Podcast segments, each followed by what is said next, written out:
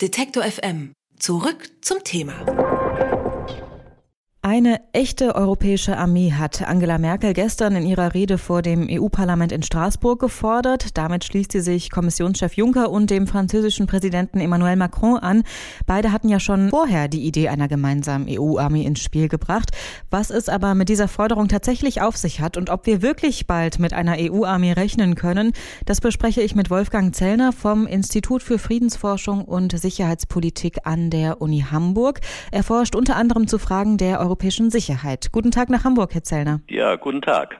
Die USA, die kritisieren ja immer wieder die NATO. Ähm, die Pläne für den Brexit, die wurden jetzt mehr oder weniger beschlossen, müssen vors Parlament.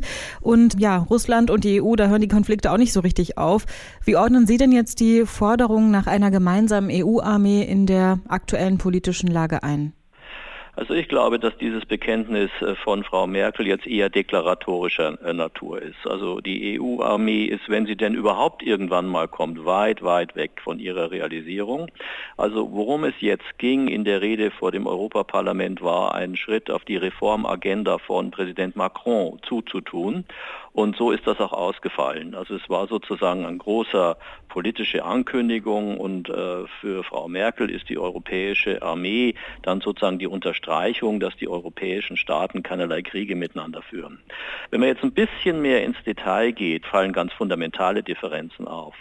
Frau Merkel will ja eine äh, EU-Armee haben, eine, also eine Armee innerhalb der EU, während äh, Macron seine europäische Armee außerhalb der EU ansiedeln will, auch schon um äh, Großbritannien mit reinzunehmen und äh, mehr Interventionspolitik betreiben zu können. Also auch hier fangen schon die Probleme an. Das heißt eigentlich äh, völlig unterschiedliche Interessen für einen gemeinsamen Begriff. Genau, so würde ich das auch sagen. Ne? Äh, des Weiteren ist natürlich völlig ungeklärt, wie das Verhältnis zur NATO ausfallen soll. Soll die EU-Armee oder die europäische Armee, das ist ja schon ungeklärt, eines Tages dann die NATO ersetzen oder soll äh, die NATO ergänzt werden oder wie soll die NATO ergänzt werden, welche Aufgaben soll die europäische Armee unternehmen, das ist völlig unklar.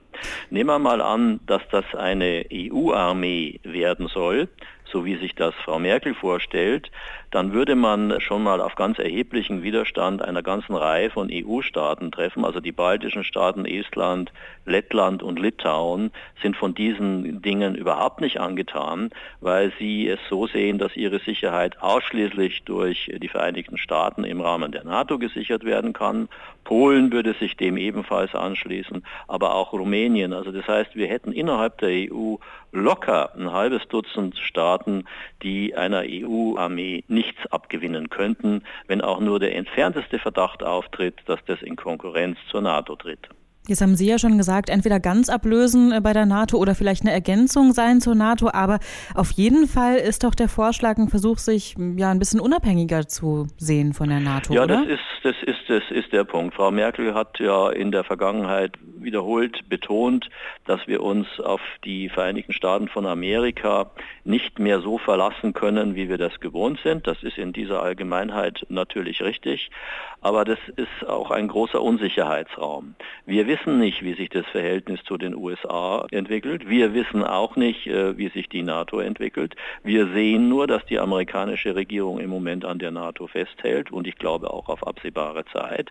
Das heißt, diese ganzen Projektionen, NATO-Armee, europäische Armee, gehen in ein Feld der Unsicherheit hinein und das drückt natürlich auf die Konzeptionalisierung. Das heißt, Sie sehen jetzt aber gerade auch an, selbst wenn die Rede nur so einen symbolischen Wert hat, überhaupt keine positiven Effekte? Ja, ich meine, die, die positiven Effekte sind vielleicht da zu sehen, wo man im Einzelnen, und das ist ja in der EU schon der Fall, im Einzelnen kleinere Fortschritte erzielt. Also es gibt einen europäischen Verteidigungsfonds, der gemeinsame Forschung und Entwicklung und auch Beschaffungsprojekte auf europäischer Ebene äh, machen soll. Wir haben ja immer noch eine Situation, dass die Europäer irgendwie, was nicht, fünf oder sechs Panzer und 30 Schützenpanzer haben. Also eine unmögliche Situation, da wird das Geld zum Fenster rausgeworfen. Oder man arbeitet an einem militärischen Planungsstab und dergleichen Dinge mehr. Also das sind sehr kleine, inkrementale Prozesse, an denen man natürlich weiterarbeiten kann und durchaus auch weiterarbeiten sollte. Also da kann ich mir durchaus vorstellen, dass die große Rhetorik den kleinen Dingen ein bisschen mehr Rückenwind verleiht.